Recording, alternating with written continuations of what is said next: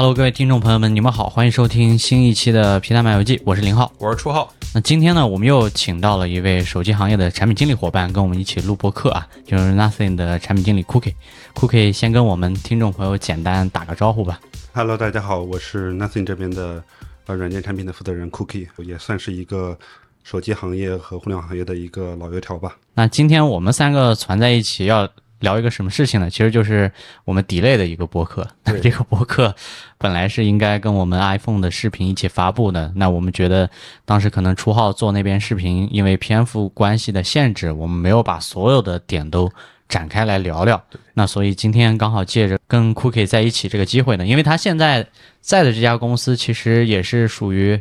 属于一个新进的吧，嗯这样的能够在高端别的一个公司。高端的安卓的价位段能够崭露头角的一家公司，所以我们认为可能它的视角的补充对于我们今天的内容可能会更加完整一点。这个其实我们真的 delay 了很久，差不多一个月吧。是，本来我们想就说啊 iPhone 的视频一做完，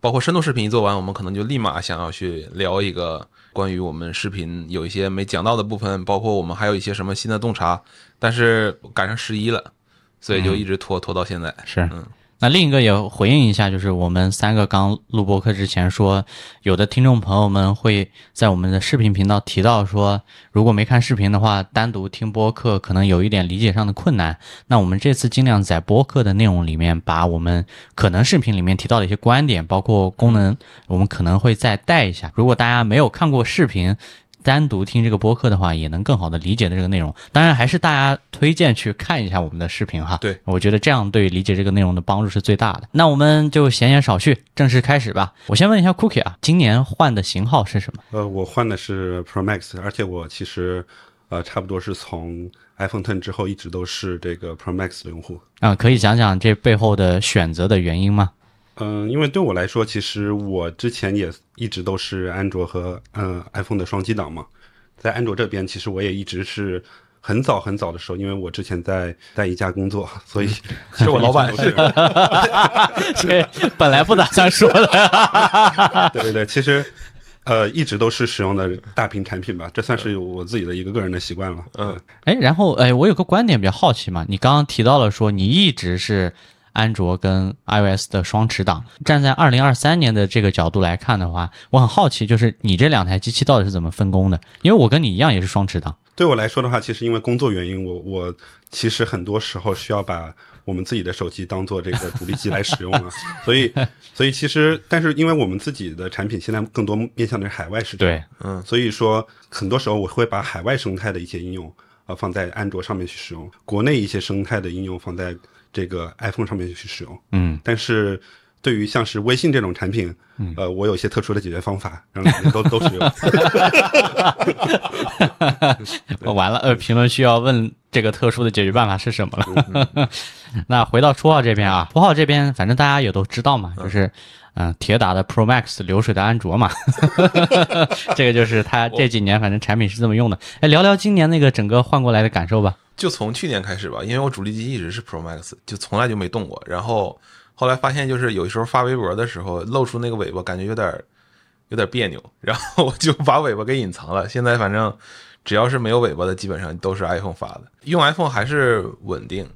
就包括它这个，你说可能刚才说国内生态你会放到 iPhone 这边，因为它推送机制非常稳定。不管说你这个有没有应用在后台，它都能稳定的推送出来。今年我感觉最大的变化还是手感上的变化，更轻了。原来这个 Pro Max 真是跟所有的手机比都是一枝独秀的种。嗯对，这也是我这次换机的主要理由。是我我前段时间初号不是换了十五 Pro Max 吗，我好几年没用过 Pro Max 版本了。我说把你这个十四 Pro Max 给我用两天，然后我用了一天就顶不住了，因为确实太重了，就我我可能为重量牺牲的东西太多了。然后我我今年我这边是搞了一个小尺寸的十五 Pro，嗯，因为我大概已经有一年多的时间了，一直是安卓的产品，对我来讲更加适合当一个主力机，然后把 iPhone 当做一个备用机。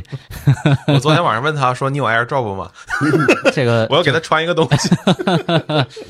但是我我的观点跟就是除了工作之外的话，跟那个老麦那边可能那天提到一个观点比较类似哈，就可能我们等会儿也会聊到隐私保护的部分。就不管我再怎么迁移我的安卓和 iOS 之间的应用，我的那些比如说银行类的、财产类的，甚至股票类的 APP，我从来都是放在 iPhone 的。就这个是体感上长期 iPhone 给我的一个安全感。你不能说现在安卓做的不好，它也在努力跟进吧，但是就是心理上会天然更信任一些。所以我们总结下来，我们三个换产品的共性是，这个更轻了，更好了。因为毕竟是个每天都拿的东西嘛。对，其实还有一个就是续航，我感觉 Pro Max 的续航一直都是给我非常大安全感的一个一个点。从大概十二之后吧，十二是 Pro Max 之后，续航基本上都是第一梯队。起码当做一个主力机，超高强度使用一天啊，打游戏除外啊，嗯都是完全没有问题的。关于续航这个，我想补充一点，就是，呃，这次他们新增了一个功能，叫做那个呃充电优化嘛。充电优化的时候，它可以固定限制在百分之八十，来为这种长期的这个电池寿命去带来一点帮助吧。哦，就现在可它可以只充到百分之八十就不充了，是吧？是的，对，就是永远只充到百分之八十。嗯然后这个这个功能，我看到的时候，第一瞬间就想到的是这个一些新能源呃汽车有这样的功能啊是的也是为了这个长期的电池寿命。一开始我觉得这个功能挺别扭的，嗯但是我就想尝试先去用一用，然后我发现用下来其实没问题，因为百分之八十已经足够我一天的整个的通勤的使用。那我每天晚上也要充电，那对我来说，其实百分之八十和百分之百没有区别。但是而且这样可以对我的长期的电池寿命如果有帮助，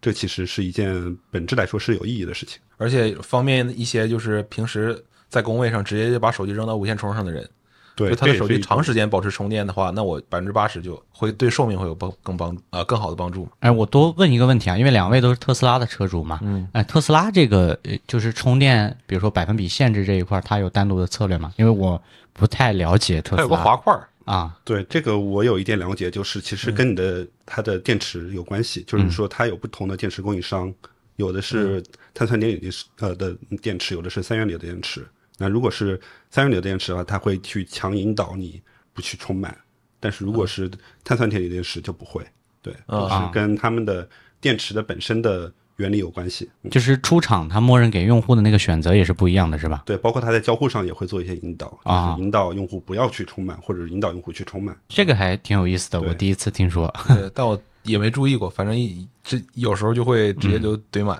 那我们就闲言少叙啊，先从比较大的部分聊起，就是 iPhone 的这个定位吧，或者说它这几年的这个价格的区间段的变化。那我觉得 Cookie 讲这个事情可能更好一点，因为录播课之前我跟大家讲说，可能大家在一部分价位段有重叠哈，就是 Nothing 的产品跟 iPhone 的产品。我不知道从行业内的视角来看，你们是怎么看 iPhone 这几代或者说这一代的定价策略？呃，首先我觉得从这个产品定位来说，其实这几代就是从他们把这个数字系列跟 Pro 系列分开之后，他们的产品定位基本上是比较保持了一个一直的一个一致性，也就是说。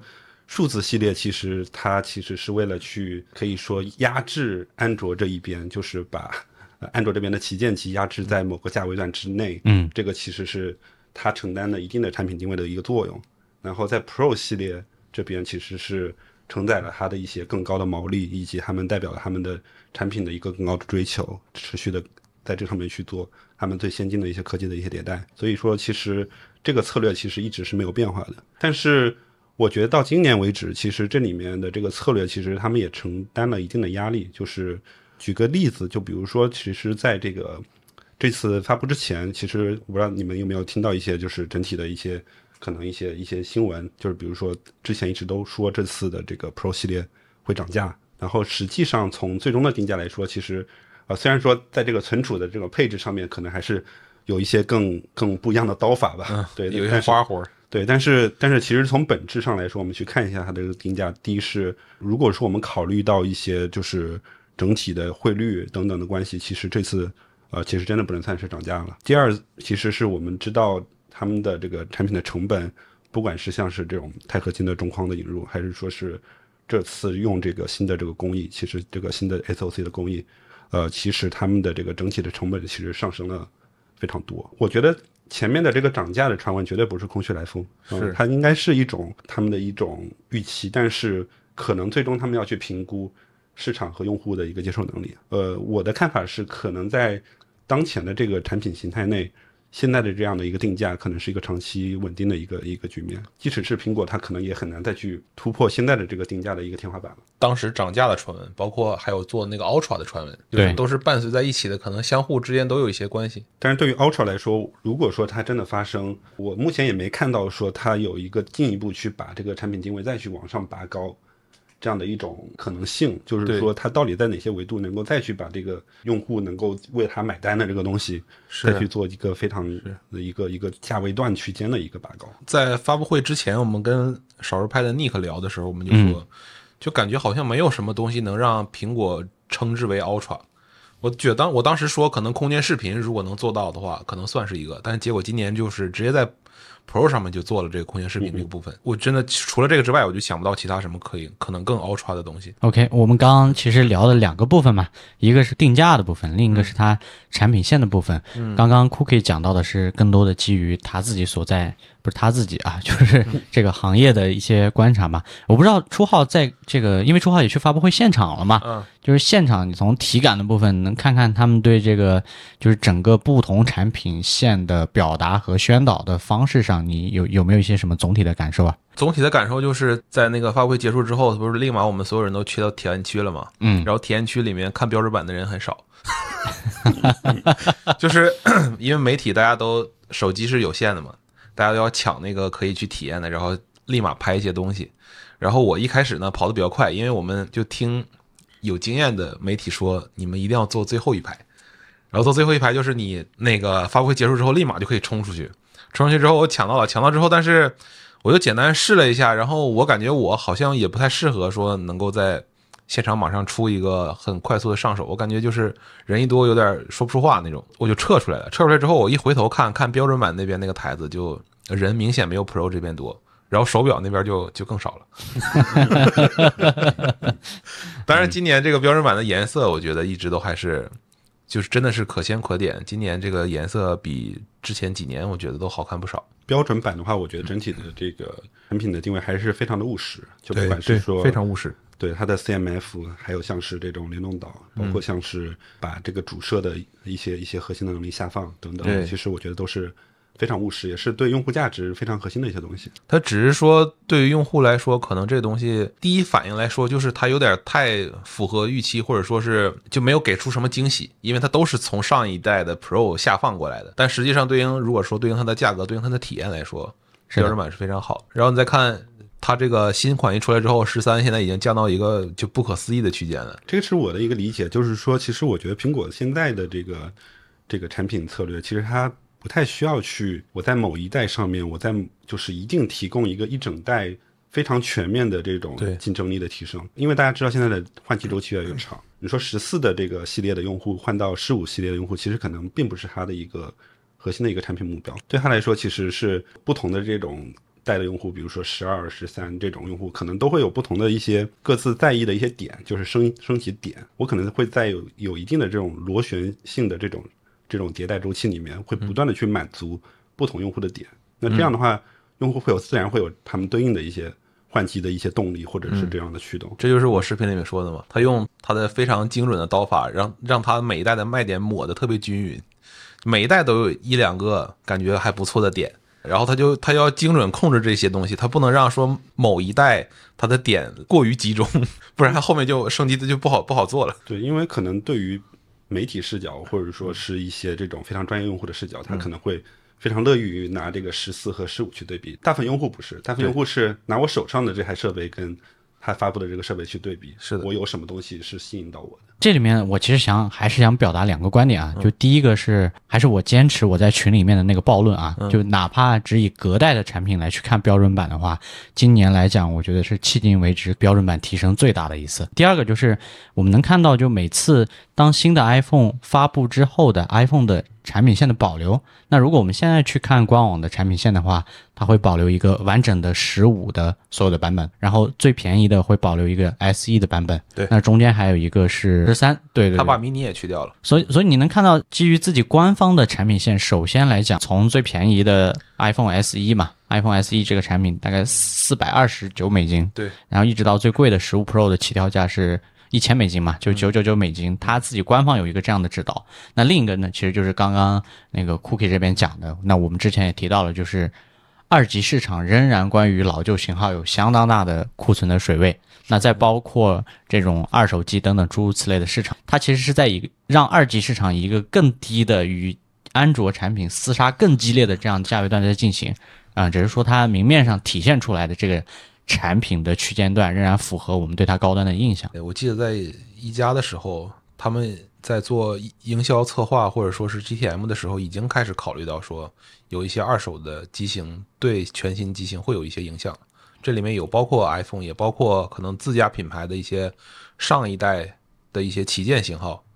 它都会对这个。全新的手机现在发布产生一些影响。我原来看过一个那个忘了是哪哪家，就是也也是国际上的一个做那个手机出货量调研报告的一家公司，就是他们去区分那个价位段，就是怎么定价，或者或者说怎么认为一个东西叫高端、中端、低端等等诸如此类的。他会说两百美金以下的，他们那边统计就是一个低端的机型，然后两百到四百美金那是一个中端的价格段，再往上四百。到六百可能就是偏高端的一个价位段，然后六百美金以上，他们那个口径里面就叫超高端了。所以你看，我觉得还是挺离谱的。iPhone SE 的这个产品，四百二十九美金的起跳的价格，仍然属于一个可能安卓这边能摸到的，你四期就两千八百块钱吧，大概粗略计算的话，就还是挺恐怖的。那这个产品又我不知道它放在这里是在压制谁啊？但是看起来就是它的整个。定价策略上就会让你感觉 iPhone 的产品是要比安卓就是要高高端一点的。我看昨天看群里有个数据，群友有有一些在日本读书的，然后他们看美日本的调研报告，说那个 SE 在日本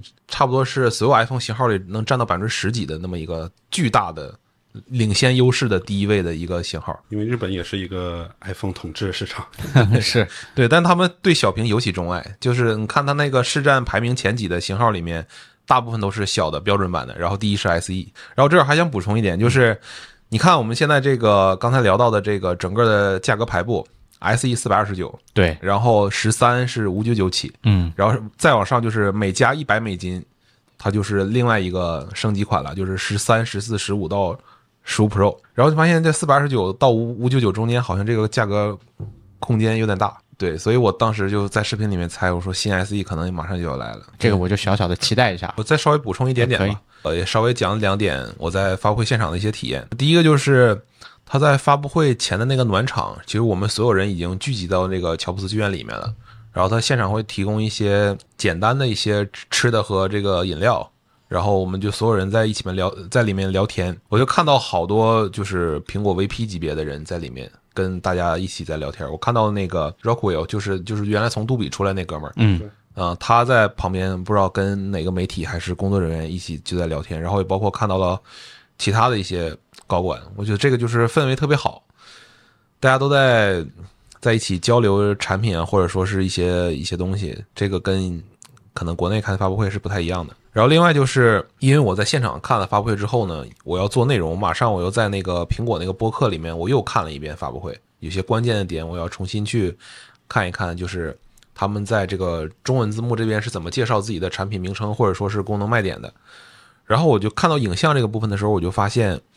我在现场看到的版本的一个颜色比我在播客那个里面看到的视频版本要要鲜艳很多。然后包括什么亮度的表现是完全不一样的。然后当时我就猜我说，乔布斯剧院放的那个版本可能是就是杜比世界版本。然后在播客这边或者说其他的像油管他们频道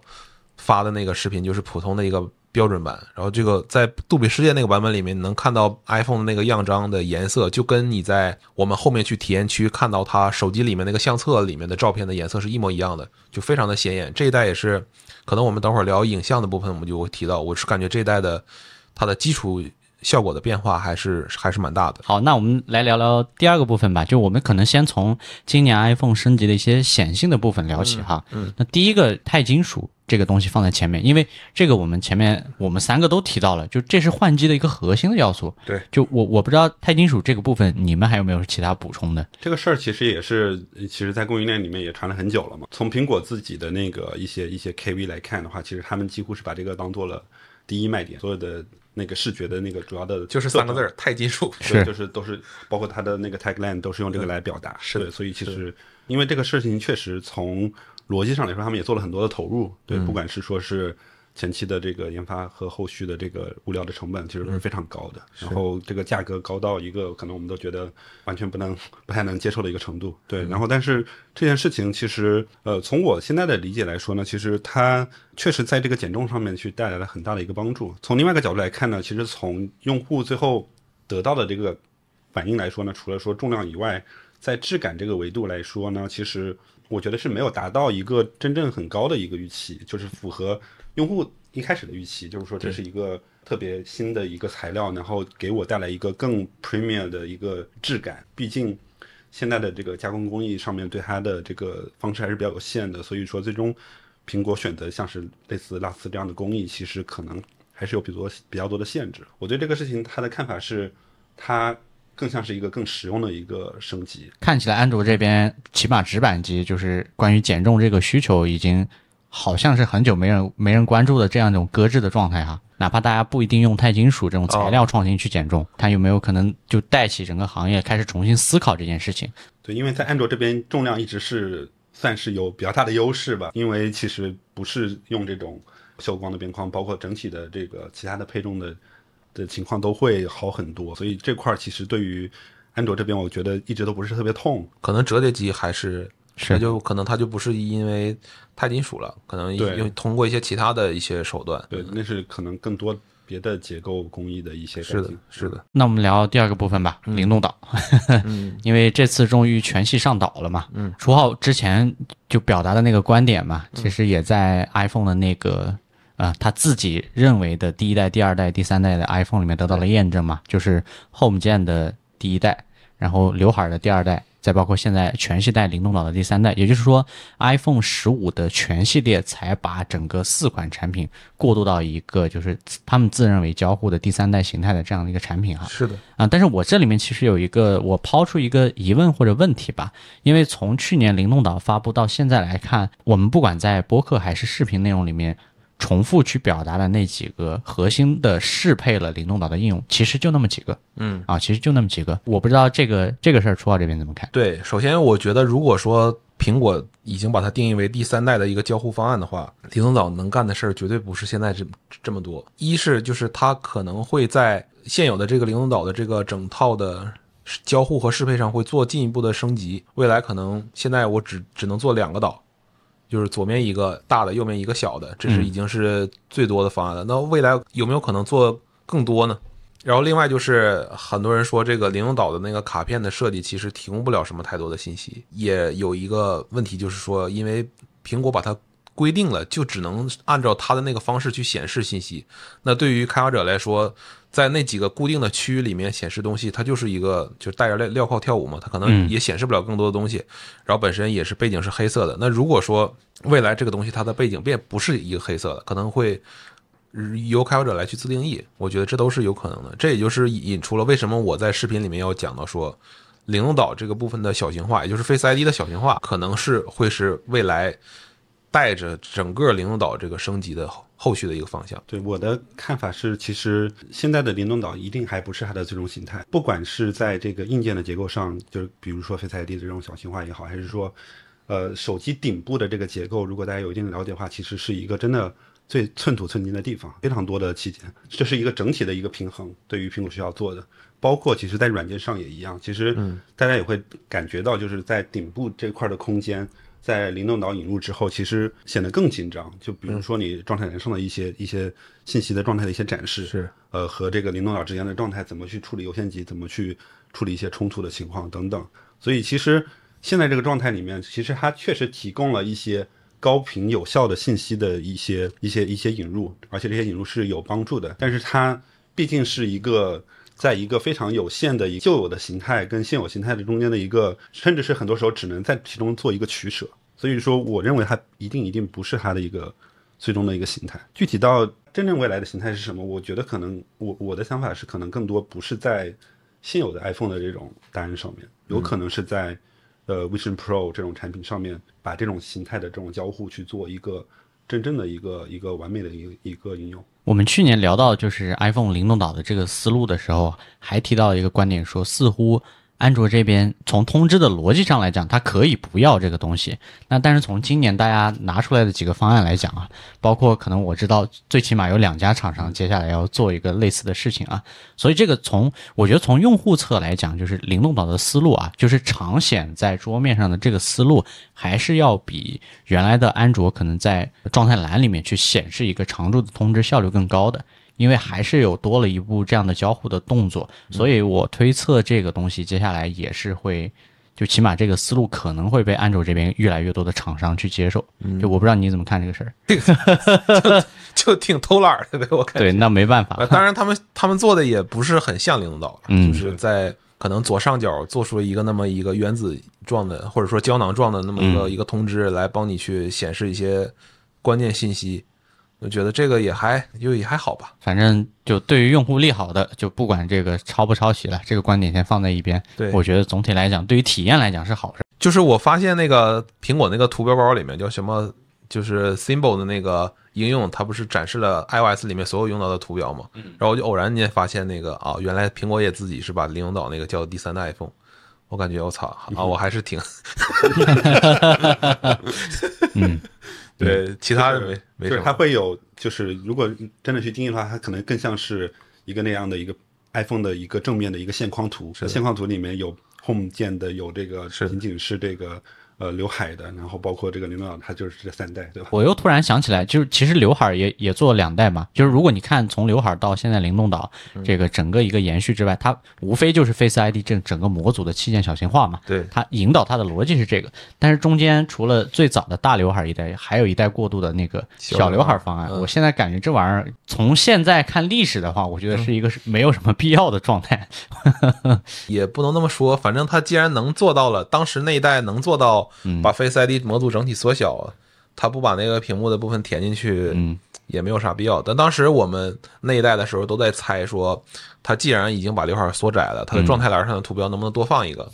对吧？然后结果那时候也没放 啊，然后等到后面灵动岛出来之后，我们知道了，原来它是它是这么考虑的。好吧，那第三个我们聊聊 Type C。便利性上我就不说了啊，这个大家很很痛的痛点了。你像这种，尤其是我们经常出差的，就多带一根线就是多一种麻烦。我觉得这个，呃我我我不知道你们俩现在就是把 i Lightning 线扔掉了没有？没有啊，怎么还不扔呢？你耳机不充不充电啊？然后无线充的，我我电脑触摸板还要充电呢。对我来说，其实说实话，这个点感知不强。我也是，因为为什么呢？因为我几乎所有的充电可能基本是用无线充了啊嗯就是不管是在家里还是在办公室，还在车上，嗯都是无线充。那我之前的这个这个 iPhone 就很少很少用到数据线充，非常少。现在的这个 iPhone 拿到手之后，可能几乎好像可能也就一两次用到了 Type C 充电，所以对我的感知其实挺弱的。对，然后数据传输其实也没有很强的需求，因为我没有更专业的那种需要去搭配一些外设使用的需求。对我来说，其实感知不强。对。我说这个数据传输，我想说一个，就是呃，首先那个它这次可以用 C 口直接往外传那个视频录制，就是录那个 log 模式的，我觉得这个挺好，非常牛逼。啊、然后我也看到了很多影视公司或者说做那些配件公司来去给 iPhone 重新做一些配件，就是手机的这这种夹子，然后它背后有一些螺丝孔可以固定那个硬盘夹这种，就能把这俩设备捆到一起。就是一个呃完全体的兔笼，把手机跟那个硬盘都卡在一起。啊是是是，我觉得这都非常好。但是落到我这实际用的时候，我发现我操，就我不是导 log 视，我不是直接拍 log 视频啊，我是想用 Type C 把我电呃手机里面拍的照片和视频导出来，导到电脑上。然后发现我操，我不会用。我一接上去之后啊，那访达里面就像 iTunes 一样的，就让我同步了。然后我就根本找不到我我要怎么把这个照片和视频导出来。然后我又去百度查了一下，我才发现啊，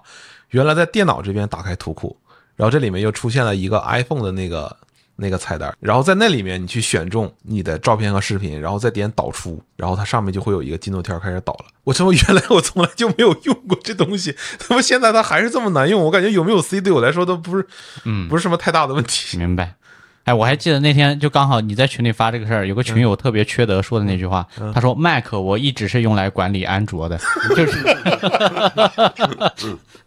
但这个部分确实，你像我们平时都算比较爱折腾这些东西的，对，但是实际到到你看，比如一个一个简单的 PC 跟跟 iPhone 去互传东西都这么痛苦，那我我很理解，就是苹果最后想用所有的无线化来解决这个问题，但是现在对我们来讲确实造成了一点困扰。七二协议，简单讲一下，就是这个是孙周然啊，他今年去年初的时候去那个 MWC 嘛，然后他在现场看到了那个整个七二就是气协议标准协协会的那个一个展台，然后上面展示了七二协议的一些雏形，包括里面还有一个除了气气二协议之外，还有一个他们给厨房用的小家电来专门做的一个厨房的无线充电协议，好像叫 Key 协议还是什么东西，这个是就不不多说。然后七二协议主要的升级点就在于说，它兼容了苹果的 MagSafe 的磁吸的部分。当然，这个七二协议本身你可以做磁吸，也可以不做磁吸。但是七二协议本身它升级最大的点之一就是能够兼容这个部分了。有了这个东西之后呢，因为很多公司都是气协议的这个协会的成员嘛，然后他们如果想要去做带有磁吸的无线充电模组的话，就不需要去找苹果来去认证那个。购买他们的那个磁吸模组就都不需要了，因为直接走气这边就可以。那就然后 MagSafe 同时跟七二协议是无缝兼容的。这次发布会也特意提到了，他们这个 iPhone 十五全系列都支持七二协议。七二协议本身现在的充电功率应该是十五瓦，对，跟 MagSafe 是一样的。那就是说你未来可以，也不是说未来吧，应该就是马上你就能用一个非常便宜的价格，比苹果的 MagSafe 便宜的多的价格来获得跟 MagSafe 一样的充电速度。这是对于苹果。生态来说，苹果的用户来说是一个比较大的利好。那对于安卓这边来说，因为有磁吸的这个对准，也就是说能让做更高充电功率变成了可能，而且它的损耗理论上来说会更低，因为它能够对准。所以就看安卓这边后面有谁来跟这个七二一起玩了。现在就不好说，不知道你们这边是？对，其实其实我对于这个事情的理解，可能磁吸本身甚至比充电更重要。对我来说是这样的理解，因为磁吸。我觉得对于苹果的理解，你们来说，它是一种，是一种他们无线的连接的一种方式。大家知道，就是七二的这个协议和苹果的这个自己的协议，其实还是有区别的。嗯，区别就在于苹果的这自己的协议会有一个私有的握手协议去传输一些一些信息。是的，然后这个这个这个是一个区别，但是本质来说，其实磁吸本身这件事儿，它如果说只是把两个东西贴在一起，它只是一个物理上的一个关系。但是如果说它没有信息传输，它其实谈不上是一种一种连接方式，所以说，其实我觉得苹果对于这件事情的理解本质是这个事情，就是它最终是解决他们所谓的这种梦想中的这种把这种线彻底干掉的这个其中的一环。对于无线来说的话，其实有一些场景是我需要去无感的这种体验，比如说类似 AirDrop 或者说是这样的一种体验。还有一类是我需要去物理上去把两个东西去做一些连接，它带来一些物理上的一些不同的结构，比如说。你可以看到苹果的一些实际的应用，比如说它可以把它放在这个 MacSafe 上面的一个配件，然后把这个手机当做 Mac 的一个一个这个摄像头来使用这样的方式。其实本质上来说，这个时候其实它没有提供任何别的就是传输，因为传输本身就用它的这个 WiFi Direct 就可以解决。但是这个时候有有了一个物理的一个结构的一个一个连接，它就变成了另外一种产品的一种使用方式。所以我觉得。苹果把这个能力去做一个释放，其实更多是想去把这个生态真正的去建立起来，不仅仅是给苹果产品，而是说把配件的这个生态和这个整个安卓的这边一起把这个生态真正做起来。就我们也曾经幻想过很多通过 MagSafe 通信来去做的一些配件的一些想法。你比如说，现在如果有磁吸之后，那是不是可以做一个相机的手柄？然后这个手柄是通过磁吸 iPhone 建立连接的，而不是通过那个 Type C 接口。那这样的话，就是你拆卸都会很方便。但是现在这个目前这个部分都是苹果自己来玩，它也不会把这个握手协议来去开放给第三方。然后，对我在视频里面还另外提到了说，因为苹果在手表上其实已经很早就干掉了那个有线的接口了。对，原本它在那个表带连接那个部分有一个有有一排。那个叫什么触点？对，然后你如果 iPhone 出呃就是啊 Apple Watch 出厂刷机的话，你是需要通过这个触点连接，然后给这个硬件灌入系统的。嗯，但是这个东西早就去掉了。现在所有的这个手表恢复出厂或者说是重新刷机的方式，就是把它固定到一个底座上。这个底座有点像是手表的无线充电器，但是连接这个充电器之后，立马它就跟这个底座激活了一个私有的高速无线传输的协议，然后这个时候再把系统灌进去。对，对仅仅是为了应急刷机使用。那当然，它苹果开发这么一个东西，肯定不可能最后只是在应急刷机来用嘛。未来 iPhone 如果做高高速的这个无线传输，完全摆脱掉有线接口的时候，那这个部分就能派上用场。所以你看 Apple Watch 这个产品还真的挺奇妙的，对啊，它是苹果所有率先的，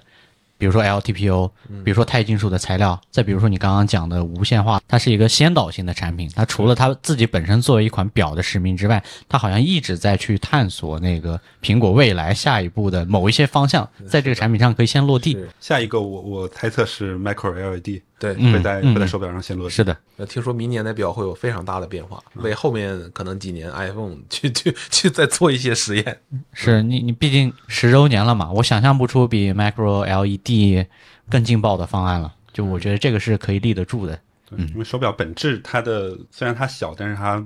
所有的东西都需要有。其实本质来说，跟手机来说其实是接近的。好，那我们接下来还要聊另一个部分啊，Pro 的用户的版本应该会呃比较有体感哈，就是这个 Action Button，就原来的那个静音键，它是一个物理的可以上下推拉的这么一个结构嘛，大家可以调整静音的键。那这次苹果在 Pro 版本上面也是用这种呃马达震动模拟这种触感的形式，做了一个可自由定义的按键。那我也看到了很多，比如说小红书和微博发的用户的特斯拉车主，呃他可能用快捷指令的方式把这个东西本身变成一个车钥匙，或者快捷启动特斯拉 App 的这样一种表达方式啊。那我不知道两位现在就是在怎么用这个功能哈，可以先跟我们讲一讲吗？比如初号这边先开始吧。我现在其实是之前一开始新线设的那个一键打开 No More Roll，但是最近我感觉好像也就不怎么用，就它 也是还是跟原来一样，就是也是一个常年不怎么用。因为我我我主要感觉就是苹果在定义这个功能的时候就很奇怪，为什么它只给了长按这一个触触发方式？呃，我我的判断是应该是为了减少误触，因为你嗯单击的话，其实会有一些很容易误触，而且其实最新的 iOS 版本里面更新的时候，他们对这个做了一个优化，就是在口袋里面需要长按更长的时间才能触发。嗯所以说，其实我觉得这是一个考虑因素，但是以后是不是会加入更多的，比如双击之类的，我觉得也也不不是说没有可能，我觉得。对，那你你你你现在都怎么用这个？呃，我的话是把那个 shortcut，然后自己建立了一个类似文件夹，然后把我一些常用的一些功能，比如说是 VPN 车啊什么之类的，我倒是觉得还是比较有用。某种意义上也算是苹果可能对自己这个这个快捷操作的这一部分的功能的一个补齐吧。嗯，但是从另一个层面来说，这又是一件变成了那个只有苹果可能才能做的事情了。就结合快捷指令这个，我最近在包括 B 站、微博、小红书刷到了。就非常匪夷所思的一些一些用法啊，等等诸如此类的啊包括那个阿平，啊，他也做了一个哎，是的，是的，对，做了一个新东西，就是它可以差不多就是有一个应用来去自己控制你的那个 shortcut 的这个里面的一些操作逻辑，然后它可以让你说你是你如果摁这个快呃 action button 的时候，如果这个是是横着的，手机是横着的，然后你触发一个功能；如果是竖着的，触发另一个功能。对，对，嗯，其实，但是我我从另一个角度来想的话，就是这件事儿其实倒是本身，它更多是因为苹果去讲了这个东西，或者说是把这个东西去显性化了，嗯，然后才会把它这个它的这个 shortcut 相关的一些能力去得到一个更好的释放。对。它有点像是这个这个 shortcut 像是这个前面的这个后面的 n 个零，然后这个 action button 是这个一，有点像是是。这个逻辑。嗯，那另一个其实也这个也算是它无孔化的整个思路下的一部分吧，因为它毕竟也在常年推进这个事情。嗯啊，那另一个就刚好初号提到阿平的那个应用了啊。那如果大家有兴趣的话，到时候想体验的话，我们也可以试着找阿平再要一些，因为他那个还在内测的阶段嘛。对对要通过 Test Flight 去下载。嗯所以那个如果大家有兴趣，也可以给我们留言哈，那我们也可以找他要一些内测码诸如此类的。嗯，对。那其他的就差不多了。然后对，你说再补充就是，就是因为那个之前在发布之前，那个大家一直在传说这个功能有可能是固态按键啊，Action Button，啊啊啊，嗯，所以就我们当时刚才说的那个为什么只有长按触发这一种触发逻辑，它后面如果换成固态按键的话，也有可能就是说根据压力的不同，对然后这样的话就能从根本上可能减少误触的那个概率。对，嗯这也是我的一个判断吧，就是之前的供应链的消息其实是这个一直是在做的，嗯。然后这个东西，呃，直到这个可能到了接近 EVT 的阶段，可能才被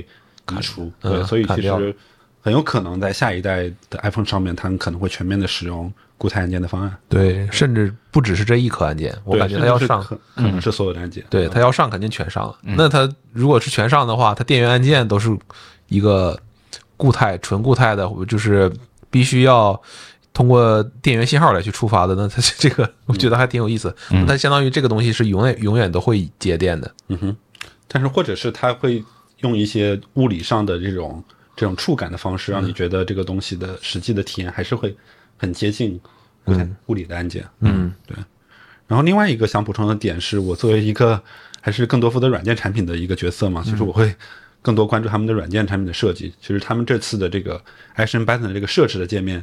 是做的非常非常的 fancy 的，包括这个三 D 渲染的效果、光影的效果等等，就是甚至是呃，就说可能用到光追的效果等等之类的。对，就是就是会非常非常的 fancy。就是其实呃，反过头来说呢，其实它其实只是设置了一个界面。如果说我我们那天呃内部在讨论的时候，可能说这个东西如果我们来做，可能就是把它变成了一个设置的一个列表，是其实跟也完全能完成它的整个操作路径和使命，甚至还更高效一点，说不定。但是呃，其实这几年下来的话，我对苹果的观察是，他们对于这种核心卖点的这种软件的设计，其实从来不会吝啬于给他们定义一些非常丰富的或者说强烈的视觉效果，或者说很特殊的这种给你带来一些愉悦或者是这种惊喜的体验。对他们不会说是受限于一些这种软件上的一些 guideline，或者说是这种一致性的一些要求，说我一定要做成什么样。对他们更多还是为为为了说最终用户接触到的时候的这种触点的时候的这种体验去去去思考，嗯，最终用户得到一个什么样的感受。所以这个部分其实也让我有一些不一样的思考。显性的部分我们刚刚都聊到了，嗯，那接下来我们可能要聊一个重头戏啊，就是影像的部分啊。嗯，初号这边先暂缓一下，休息一下。我先问问那个 Cookie 这边，就拿到了新的 Pro Max 之后，感觉拍照跟过去的有什么变化没有？对，其实我的那个这次的认知是这样的，就是，呃，我会觉得这次苹果的影像会更回归用户的基础价值，包括它这次默认把这个两千四百万作为他们的一个默认的一个支出，包括就是像是在默认的情况下已经已可以去拍到人像模式的照片，这。这些等等这样的一些优化，归根结底它其实是去 cover 最基础的用户价值，因为绝大多数用户其实不会去花太多的心思去呃研究相机里面各种各样的模式和设置，是对。然后对于他们来说，就是我在拍的那一瞬间，我我点下去，我能拍到什么样的照片？嗯，所以说其实，但是其实，在苹果的前几代，它其实做了不少不同的一些功能和一些模式的一些尝试，包括像是一些呃摄影风格，然后电影模式等等等等。从最终来说，可能这一次可能他们进行了一定的复盘和反思，到底什么样的东西是我们持续要去做的？我觉得这块儿从最终的这个我自己的使用体验来说，我会觉得这块儿确实带来了更大的价值，至少对我来说带来了更大的价值。可能比如说像呃电影模式这种，我确实拿到手之后，我也会去尝试着去用一用，然然后就再也没有了。对，然后可能可能接下来的一年之内，我也没有再用过第二次等等。但是像是呃这次的一些更新的一些功能，我觉得都是呃，即使你我没有特意去使用，但是对我来说都是带来了更多的价值。嗯呃，我觉得 Cookie 这边刚刚其实主要在表表达它可能功能规划的整个思路上有一部分改变哈。我觉得初号可以重点跟我们讲讲效果的这个部分嘛，因为你去甘南待了大概一周左右的时间吧，我觉得你对对这个可能感受会更明显一点。包括首发之后刚拿到机器，我就在深圳好好拍了一下，然后这次也去甘南，就在各种条件下可能都拍了一些照片。我首先有一种感觉，就是今年 iPhone 的拍的颜色特别准，不管在任何情况下，它的这个白平衡的整体的发色倾向都是准的。这点跟我以前拍 iPhone 还真的有点不太一样。有些时候那个 iPhone 的白平衡是不太不太好的，尤其是有一些高低色温混合的场景。然后另外就是今年的，我感觉拍照明显比之前更鲜艳了，这个我不知道你们有没有这种感觉。我没有，因为我我你知道的，我不拿 iPhone 拍照。呃，也也有可能是因为我调了一些那个摄影风格。对，可能是那个的关系，我没有，我倒没有特别这样的感受，因为我我是把那个摄影风格给关掉的。因为因为我是感觉今年就是，如果说你把摄影风格关掉的话，它默认的那个曝光会偏高一点，嗯然后会让整个画面看起来比较平。你如果这把这个照片导到电脑上，或者导到其他的手机，微信发给别人，这个照片看起来观感没有那么好。但是如果在相册里面看，因为它有 HDR 显示这个关系，所以说它整体那个亮度会会激发的更高。所以它就是用这种方式来去做了一些取舍，保证你在苹果生态里面看到的这个照片的观感会更好，也可能跟今年它会大力推这个它的 HDR 生态有一定的关系。嗯、这是我的感觉。然后包括你刚才说的那个，他说回归基础功能、基础价值，因为这次他苹果在会后也接受了一些媒体的采访，我看到有一篇海外媒体的对他的采访，就是那个加拿大评测相机那个胡子哥的。然后他采访就是他们这边负责呃苹果负责影像的那个软件的副总裁应该是，他们就问到说，既然现在苹果影像实力这么强，那我能不能开放一个专业模式给用户，能够让用户调节各种各样的参数，然后尽可能的自己控制这个效果？苹果那边的人就说说，我们尽可能的还是做标准功能，然后把这些剩下的事儿交给开发者。让开发者来去满足用户的那些差异化的一些需求。对，所以对你这个刚才说的东西也是一种回应。啊，另一个其实虽然我没怎么拍啊，但是基础效果这边我明显感觉锐化的这个部分会轻微很多，就跟我是去年用那个十四 Plus 的感受去比。我在用十五 Pro 嘛，有小尺寸的 Pro 的版本，用三倍长焦拍猫猫狗狗这个对环境下会特别多，因为我国庆也是。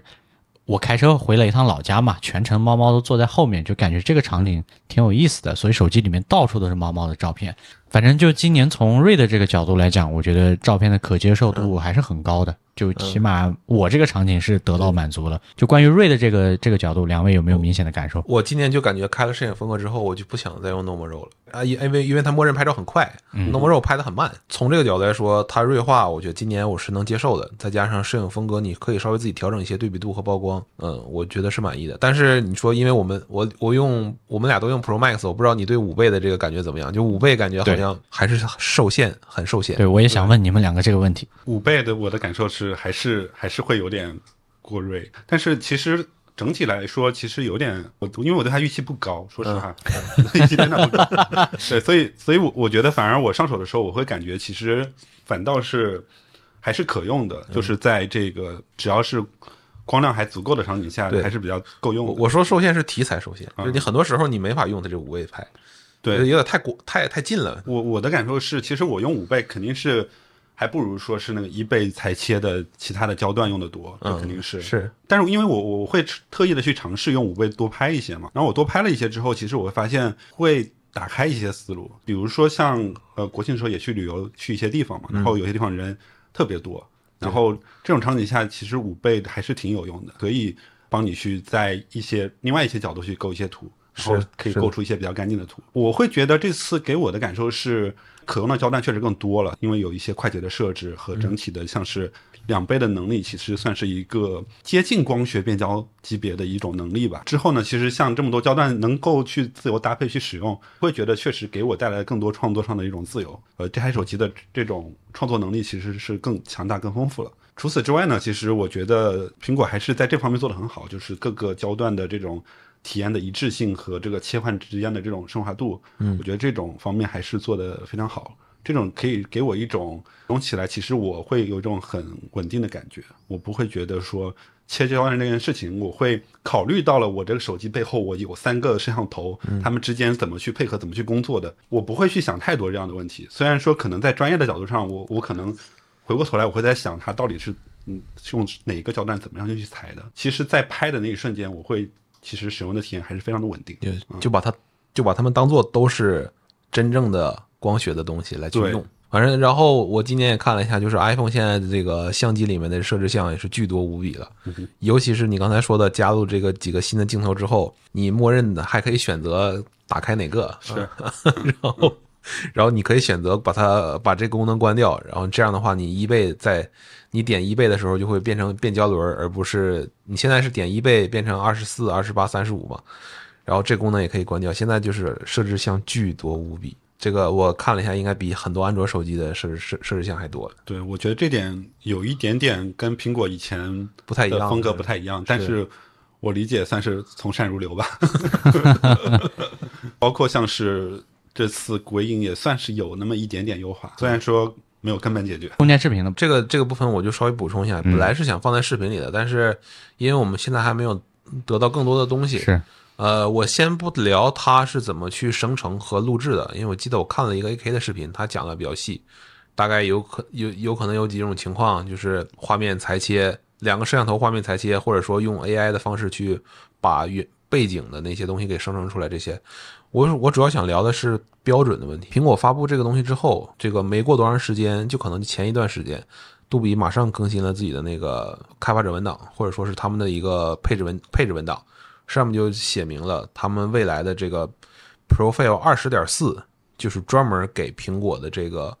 多视角的三 D 空间视频来去定的那么一个标准。也就是说，苹果这东西可能一出来就是一个高帧率的，然后三 D 的 HDR 的那么一个视频的内容，这个标准的规格是非常高的。就苹果它一出来就是它已经把这所有的事儿都想好了，拍出来是第一步嘛，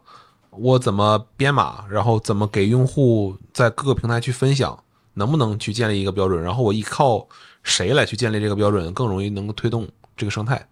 嗯，我觉得这都是背后的功夫。其实我现在还没有一个它到底能做到一个什么样的状态的一个预期，因为其实之前我对 VR 设备的其实也看过非常非常多不同类型的这种这种类似效果的那种电影也好，或者是那种那种专门做的这种视频片段也好，其实他们都是用专业的设备去拍的嘛，就非常多的机位这样的一种专业的设备去拍的。然后其实目前 iPhone 其实毕竟只有三颗镜头，而且这个这个功能现在只是用两颗镜头去做的，所以我我觉得它到底能做到什么效果，其实我现在脑子里面没有一个很很很明确的一个画面。说实话，我我预期也不是特别高。只是说可能对于我我之前可能从来没有去体验过这种功能的用户，可能他们会有一个非常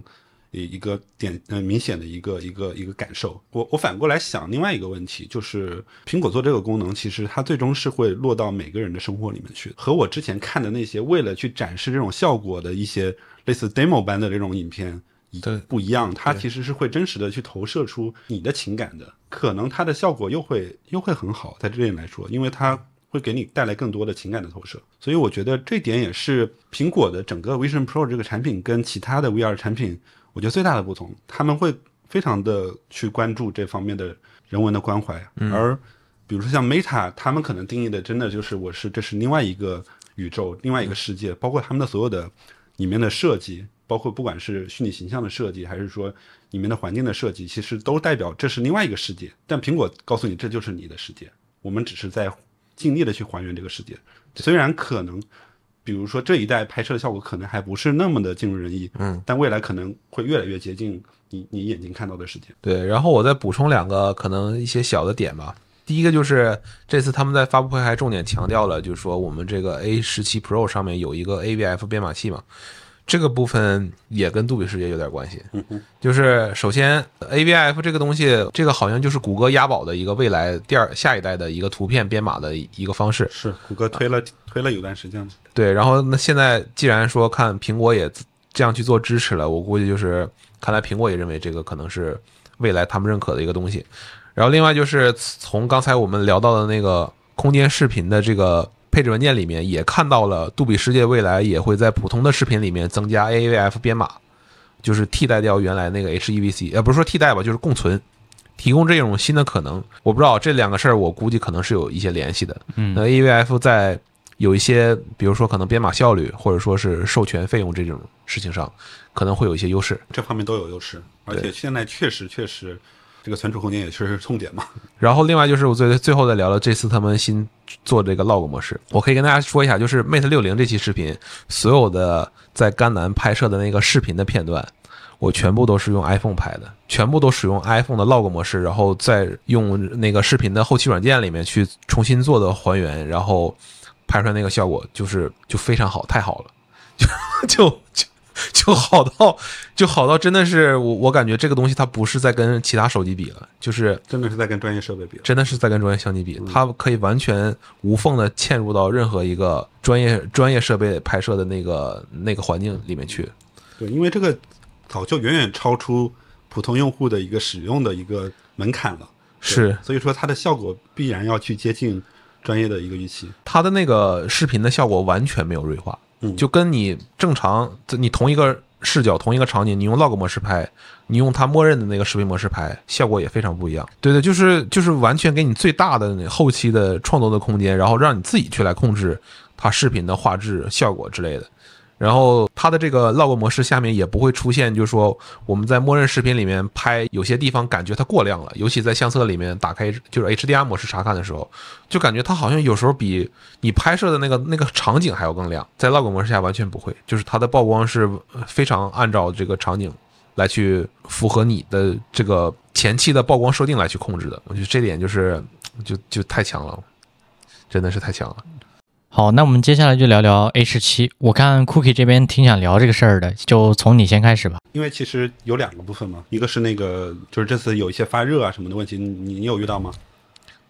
我我一开始就没遇到，因为我嗯拿到手机就是都是在那个高原 高原拍，然后就很冷。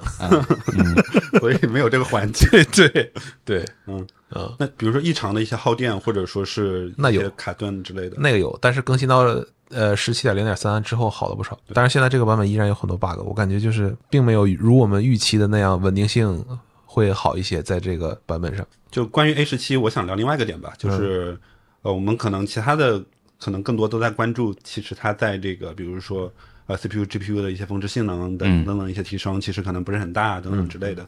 但是我看到的是，其实苹果在呃 NPU 这块的算力上面是还是持续的去加注，而且这次又是翻倍了。其实我理解苹果对于现在对于 SOC 的理解，其实可能会更不一样。他可能认为这块的这个优先级或者重要度其实更高于这个纯粹的 CPU 和 GPU 的性能。是对，尤其是大家知道，其实像是不管是大模型还是说是 AIGC 的能等等的能力，嗯，其实在未来其实有非常多的可能性，尤其是在苹果又非常非常注重隐私这块儿，所以说它如果真的想去做这方面的应用，它一定一定要去做端侧的一个使用。嗯，那端侧的使用。其实我这边也做过一些测试，就比如说拿现在的不管是苹果还是安卓的一些设备，去做一些小型化的一些模型，不是嗯参数非常大的模型的一些本地的一些运行，我会发现其实跑起来还是非常吃力的。我觉得苹果在这上面的一个持续投入是，呃，在我看来是很值得的。这是我对 A 十七另外一个方面的看法，就是说可能。呃，传统的一个评价标准，也许不太能代表可能苹果未来的一个发力方向。我有一种感觉，就是苹果越来越把它的那个整个 NPU 当成一个通用计算的一个模块。其实有影像的很多东西，好像也有 NPU 在，参与。呃，之前就有，所以就是大家在评价一个东西性能的时候就，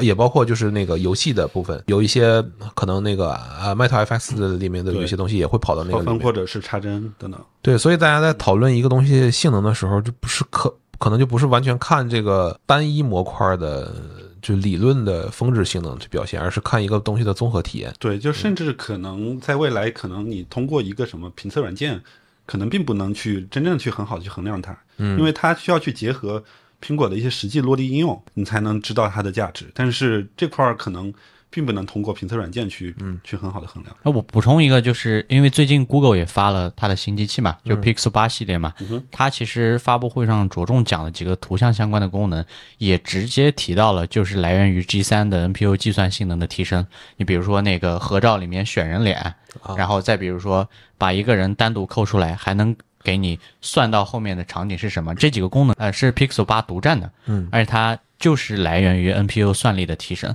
另外就是我也看到了一些声音，就是大家在聊那个 Google 的 G 三的这颗芯片的时候，也是在讨论说，哎，你这个好似乎那个峰值的性能基本上跟骁龙八加可能这一代差不多是接近的水平，但实际上你从甚至是可能还有倒退。对，甚至甚至可能有倒退。但你从 Google 我看了一下它整场完整的发布会嘛，它其实除了图形相关的部分，另一个就在着重讲说 Google Bard 的一个落地的这样的一个模型，很快就会在 Pixel 八的机器上跟大家见面。所以这个也是嗯，也是跟那个 Cookie 这边观点的一个呼应吧，算是。这里也可以看到两者之间的思路的区别，就是 Google 是 AI first，然后两边都要，端测的能力我也要，因为是端测会有一些应用上的一些优势，比如说响应速度或者是一些成本等等的一些优势。嗯，但是 Google 绝对不会排斥说我在服务端去做很多的尝试。是的，是的，它这次的有很多的一些功能，包括视频的一些一些 AI 的一些优化能力，它直接是放在服务端去做的。所以说，这是苹果跟谷歌之间的思路的一些区别。对，嗯啊，我这次再提一下华为啊，因为华为最近也也也给我们那个媒体机推了一个功能，就是它在云端做了一些人人脸增强，就是它升级到这个版本之后，你手机只要拍照的时候，它识别到了人脸，然后它在相册里面会提示你可以开启一个功能，然后它会把这个照片上传到云端，然后它再给你当一张它在云端超分好的那个照片下来，效果真的特别好。就是它人脸的这个模型可能是跑在云端的，然后需要去在云端去做运算。对对，效果真的特别好。就所以我也也会有点担心，就是苹果为了隐私的考虑，完全把所有东西放在端侧，会不会就是在有些效果和性能上，其实还不如说在云端跑。嗯，这也是一直以来技术出现了一个区别，但是这也是价值观的一个体现。是，嗯。OK，那刚好我们聊到了隐私的部分嘛，嗯就接着接下来聊一下这个，就苹果一以贯之的吧，就隐私的部分会出现在它所有产品的方方面面。嗯，那因为这次刚好那个初号去那个美国发布会之前的话，刚好我们获得了一个机会嘛，嗯，就是我们也准备了一些隐私保护相关的问题啊。我先拷打一下你啊，有没有帮我问那个问题？就是我我我原来的问题就是想让初号帮我问代问一下，既然你这个隐私保护这个东西是贯彻在你包括了从应用到硬件的方方面面的，他们到底内部可能以一种怎么样的组织架构或者形态来去保证这个东西能够在我每次设计一个新的 feature 或者功能的时候能够得到落地和验证？嗯就这个他当时有表达什么观点或者看法吗？嗯，我先放把这个问题放下，我先聊聊他这次这个都总体上的一些东西吧。OK，当时苹果还搞得很神秘，也也不告诉我们最后采访的是谁，反正就说是个大人物，隐私保护嘛，是就说他是他是苹果发言人级别的，就他说的话你可以直接引用，所以就是这应该就是个很大的一个人人物了。然后一开始我们在这个会议里面是先跟这个专门负他手底下一个专门负责隐私这个模块的人来去聊的，那他就是扮演了你刚才说的那个角色，就是在组织架构里面，整个苹果是有一个。这个对应的这个模块来专门去做隐私和安全的。然后至于说怎么在产品设计的这个流程里面保证说隐私和安全，就从一开始就在所有人的这个里面，他只是说我们现在做到了，但是他没说具体用什么一些手段和措施去怎么落实的。但是这个事儿他必然要去做，因为很多隐私和安全相关的东西是跟硬件绑定的。嗯就是他们这个模块里面就不不仅仅是说我负责一个什么，呃比如说软件的交互，比如说我在一个应用里面我要弹一个权限通知窗，告诉你我应用是追踪你的隐私还不追踪你的隐私，这是一小部分。那另外一很大的一个部分就是我怎么能够通过硬件的设计来保证我有一些关键的东西是绝对不会被攻克的。嗯啊，那这个就是要跟芯片团队，或者说跟一些更底层的一些团队来去，从一开始，从很早的时候就来去做这些规划，然后才能保证说，啊，这个硬件在设计出来之后，它是能够满足这几个团队的隐私的要求的。那我们聊了半天，这个被采访到的神秘人到底是谁呢？他其实就是大家比较熟悉的苹果的老帅哥 Craig。那我们这里也放一段 Craig 在当时采访时的原文，供大家和我们的观点互相印证。part of Apple's secret recipe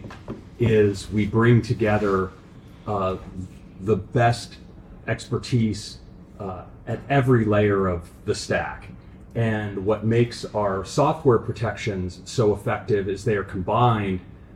with our hardware protections built into Apple Silicon. It's really only through attacking the problem in an integrated way at every level, from the chip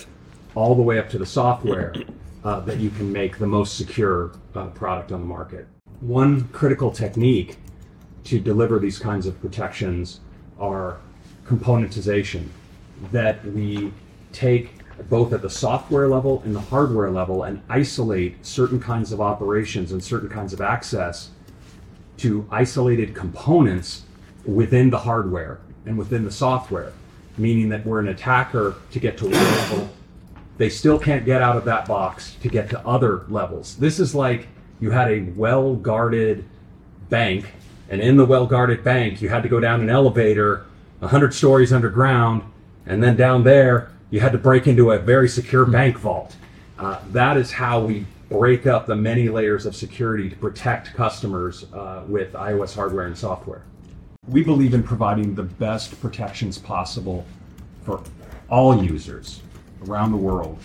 But there are some users who face uh, especially extraordinary uh, risks. They may be celebrities, they may be political figures. Uh, for them, we also, and for all users, we enable another level of protection uh, we call lockdown mode. And lockdown mode is like uh, you've shut many of the extra doors all around the bank to make sure that if you want that protection, you can only come in through a certain entrance. By dramatically reducing the surface area of attack, lockdown mode provides uh, an extraordinarily high uh, level of protection to the users who need it. 然后他们在介绍自己做隐私工作的时候，其实我的理解啊，跟前面的那些呃我们看到的一些公开的信息没有什么太大的变化。就四大原则强调一下，哎这个 GDPR 那个四大原则啊一样的。然后另外就是 App Store 的隐私明示，这是我记得比较我印象相对比较深刻的啊，就我认为这也一直是苹果这边做的相对比较好的。另外就是 iCloud 有一些关键信息，说是有二十三种端到端加密，就是关于上云的部分，我要进一步的去强化，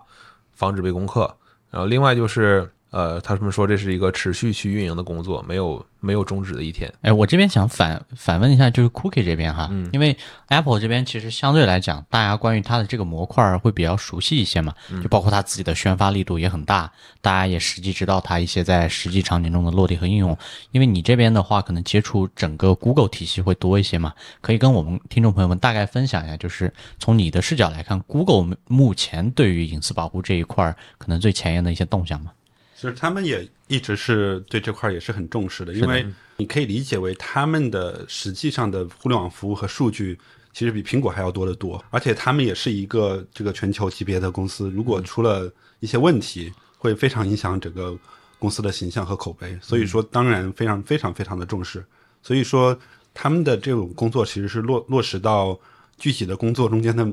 具体的流程当中，才能去把它真正的给落地。是的。大家可以理解为就是，呃，在可能你在做每一个的需求或者是每一个的一个具体的项目当中，必然会有这样的一个一个流程，是是一个必须要去通过的一个流程，嗯否则它是没有办法去保证这个事情是可以发生的。对，不管是和外部的合作，还是内部的一些一些一些项目或者是需求，嗯，它必须要保证这件事发生。我觉得整体上怎么去让这个事情做得更好，这个就取决于公司内部对于这个事情的一个重视程度，或者说是他们的对这个事情的一个价值理解。他们需要去建立可能不同等级的一些一些 guideline 和一些整体的指导的一些思想，包括就是最终怎么去跟硬件级别的一些东西的结合。因为其实谷歌也做了，就是他们自己的安全芯片，在他们的手机和他们的这个 Chromebook 上面都做了这些事儿。所以其实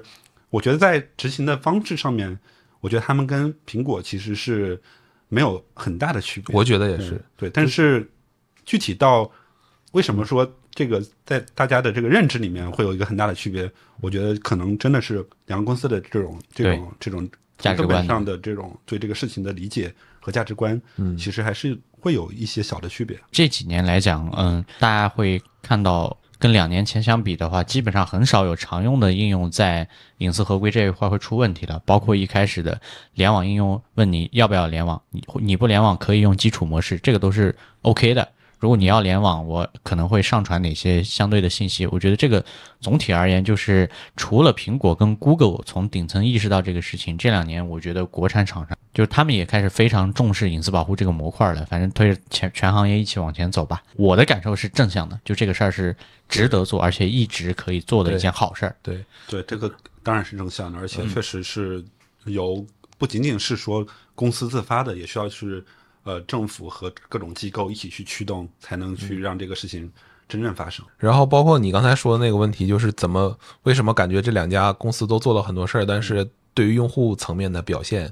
差异会有点大。这个当时现场另外一个媒体老师，就是他问了 Craig 一个问题，就是怎么去平衡保护和存在感这个事儿。就从我了解啊，就是不是说大家都不做隐私保护，或者说大家不重视这个事儿，而是苹果把很多在用户层面显性的东西定义的非常好。就比如说权限的一些通知的询问方式，是的。嗯，然后前两年比较比较这个热的就是那个 A P P 追踪，啊，嗯呃这个，ATT 那个应呃应用透明度追踪嘛，对对对，就是这些东西很多，呃它定义了很多这种东西，然后就变成了就是安卓这边很多都是跟苹果借鉴，就跟随，变成了一个跟随的这个一个角色。再加上啊，这个苹果那个隐私，就是苹果那个图标变成一个锁，那已经快变成一个商标了，我感觉。对，确实，呃，也确实做了很多广告。是对对对，所以就是这方面各种维度上给用户的呈现出来的感觉，就是好像嗯，苹果在这上面做了很多事。如果谈到认知层面的话，那我们就要说它具体到呃两个公司的一些可能本质的商业模式其实就不一样。苹果从当然他呃认为这个事情有价值，肯定是一个维度，但是另外一个角度，他们也希望把这个价值更好的传达给用户，并且甚至是成为某种程度上他们的一种卖点。嗯，所以他们也会去把它整个闭环给做完，就是说从最前面的这个功能的设计到最后怎么让用户触达给用户，嗯，他们肯定要把这个链路给做完。但是对于谷歌来说，这个事情更多是一个防御的事情，我我不能出问题，对对吧？但是但是因为我的商业模式其实不支撑我 我去讲这是的个东西。，这是一个逻辑矛盾。对我，对我，我我我这样去讲，其实我即使讲了，可能用户也也不信，对吧？所以说，其实可能这也是这个事情的一个根因。那隐私的部分我们聊到这儿啊，最后聊一个就是，呃，今年可能苹果认为的一个重头戏吧，因为它很少在发布会里面用一支广告片来去讲他们关于环保的这个事情啊，虽然成了一个烂梗啊，那段时间就 Mother Nature 这个，我录播课前又看了一段这个完整的版本啊，就是整个戏剧性和冲突感还是非常强的啊。对，就是他用这种方式第一次来让可能普通的看他发布会的用户，哎，对这个事儿感兴趣了。我觉得这是他从来没有做过的啊。那这个部分我们也简单提一提吧，尤其是它今年有一个非常成熟的碳中和的落地的产品，就是 Apple Watch 九系列跟 Apple Watch Ultra 二，这个是百分之百碳中和的。我相信业内做消费电子的似乎还没有任何一家公司能够做到这个量级啊，所以我们也就顺带提一下这个事儿啊。嗯，初号在发布会现场有没有获得更多额外的信息？发布会现场看这个片儿的时候，大家都很开心，就感觉这个那些里面的梗还挺有意思的。是吧？啊然后一到国内就变成了全是 就变成烂梗了，就变成一个就什么什么自然之母什么就就就这种我一下说不清，反正就是哦，我我就全是我明白了，它全是负面的东西了啊。然后我是觉得这个部分还是有必要聊一下的，甚至就是这个部分原本是在我那个深度解析视频里面的一部分，但后来我因为倒不是因为其他的问题啊，我是觉得篇幅我有点搞不定了，我觉得这个我的视频还是要赶在十一之前把它发布，所以我就把这个部分给砍掉了。咱我们就在播客里面好好聊一下这个部分，因因为我在想聊这个事儿之前，也看了很多人就是来去评价它，一个是大家几个大的负面，主要是一个你环保是不是就不送出烟头？这个我感觉这是过不去了这个事儿。然后第二个就是还有人说说你做环保，那怎么不不给那个夏威夷不是前段时间着着火吗？啊啊着那个火灾，然后就是那你这事儿是不是对整个全全球的这个这个碳碳中和有更大的影响？那你苹果是不是还得捐点钱？这个对，我觉得这些就是这都不是我们可能想要去讨论的东西吧。我我聊这个部分主要还是因为那个我今今年好好看了一下他们在这个地球日那个时间发的一些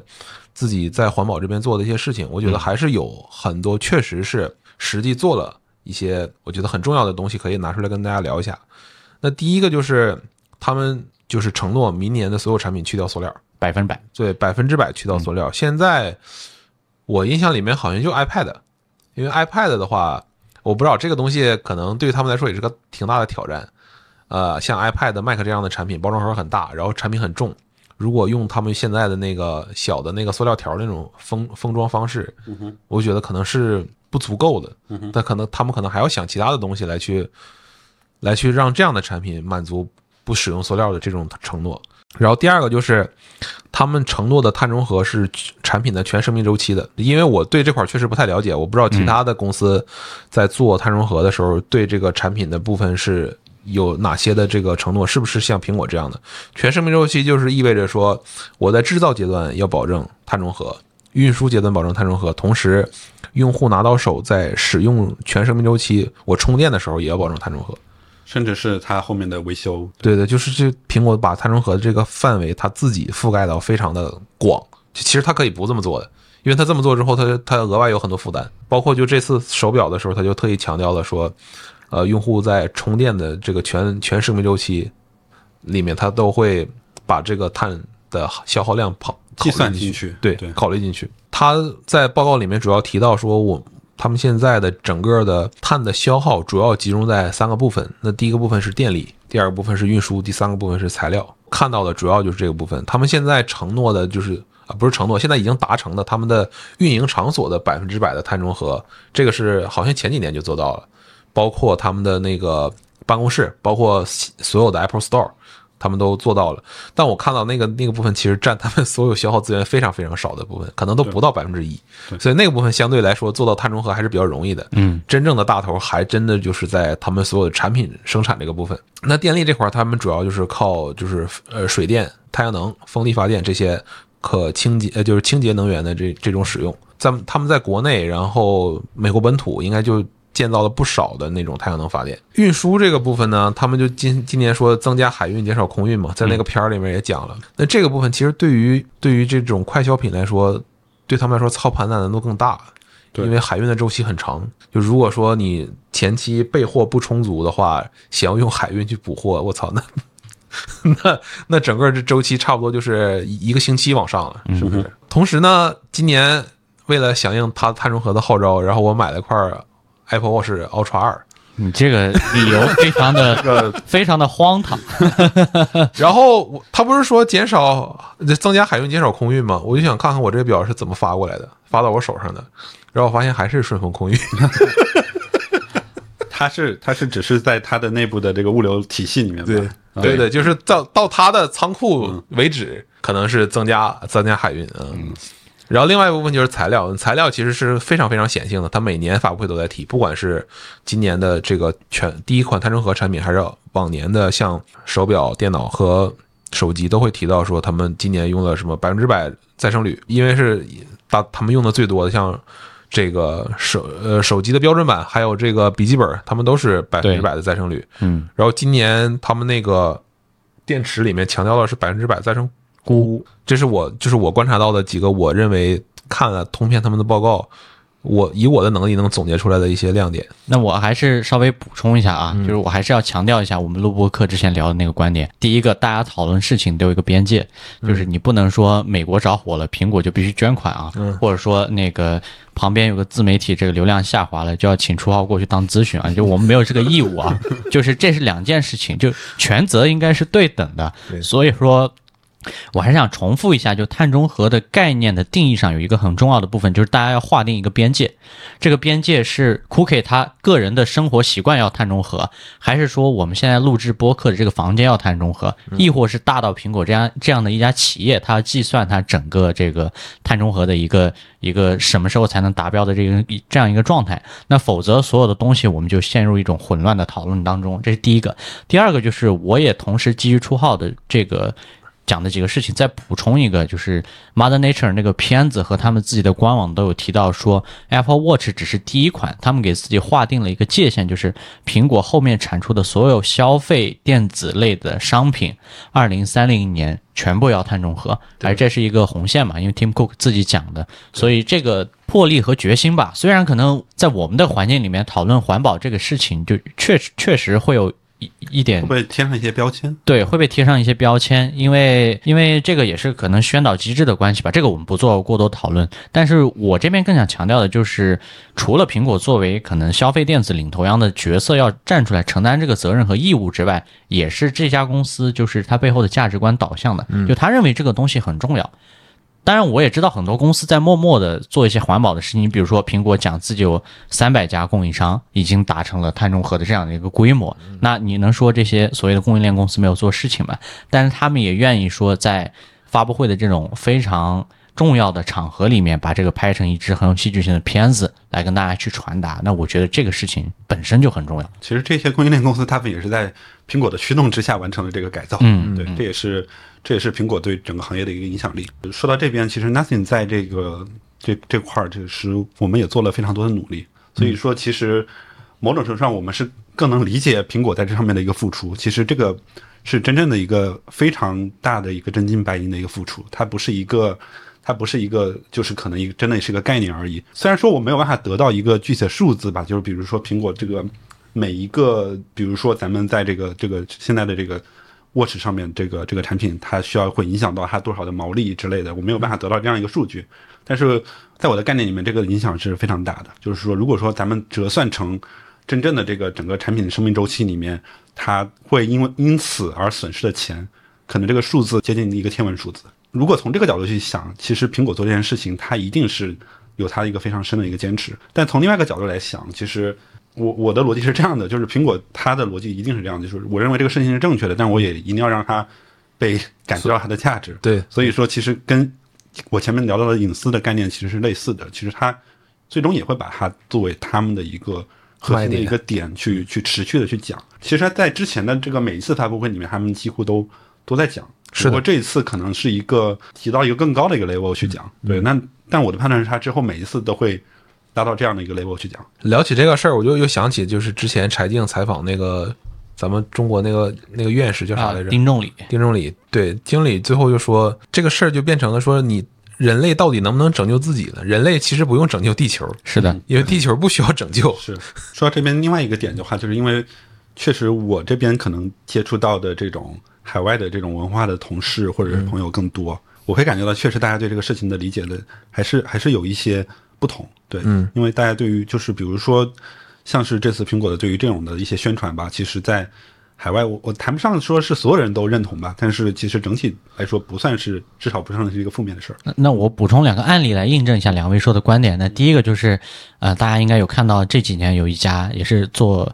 手机的公司出来叫 Fairphone，那他们其实就在强调全生命周期里面的碳中和的这个概念，而且也赢得了一部分比如欧美这种市场的认可。那第二个是我昨天刚好看了一篇文章，讲那个说欧洲的这个火车旅行的文化看起来是越来越盛行的状态。这个火车指的是慢速火车啊，不是高铁。他说，在欧洲一些国家，比如说英国或者法国，你乘飞机做短途出行，可能会被你身边周围的人去鄙视。就他觉得这个事情是一个完全没有必要的消耗，那所以呢，大家又会在自己的旅行当中来重新考虑很多这种火车卧铺。那这种卧铺里面其实也不是说它